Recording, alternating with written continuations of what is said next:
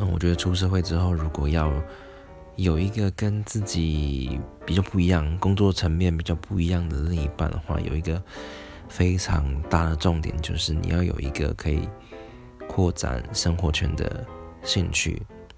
嗯，喜欢旅行的就会在旅行途中遇到很多不同的人嘛。你出国会遇到不同的人，即使在国内旅游，诶，谁说你的灵魂伴侣一定是台湾人呢？是不是？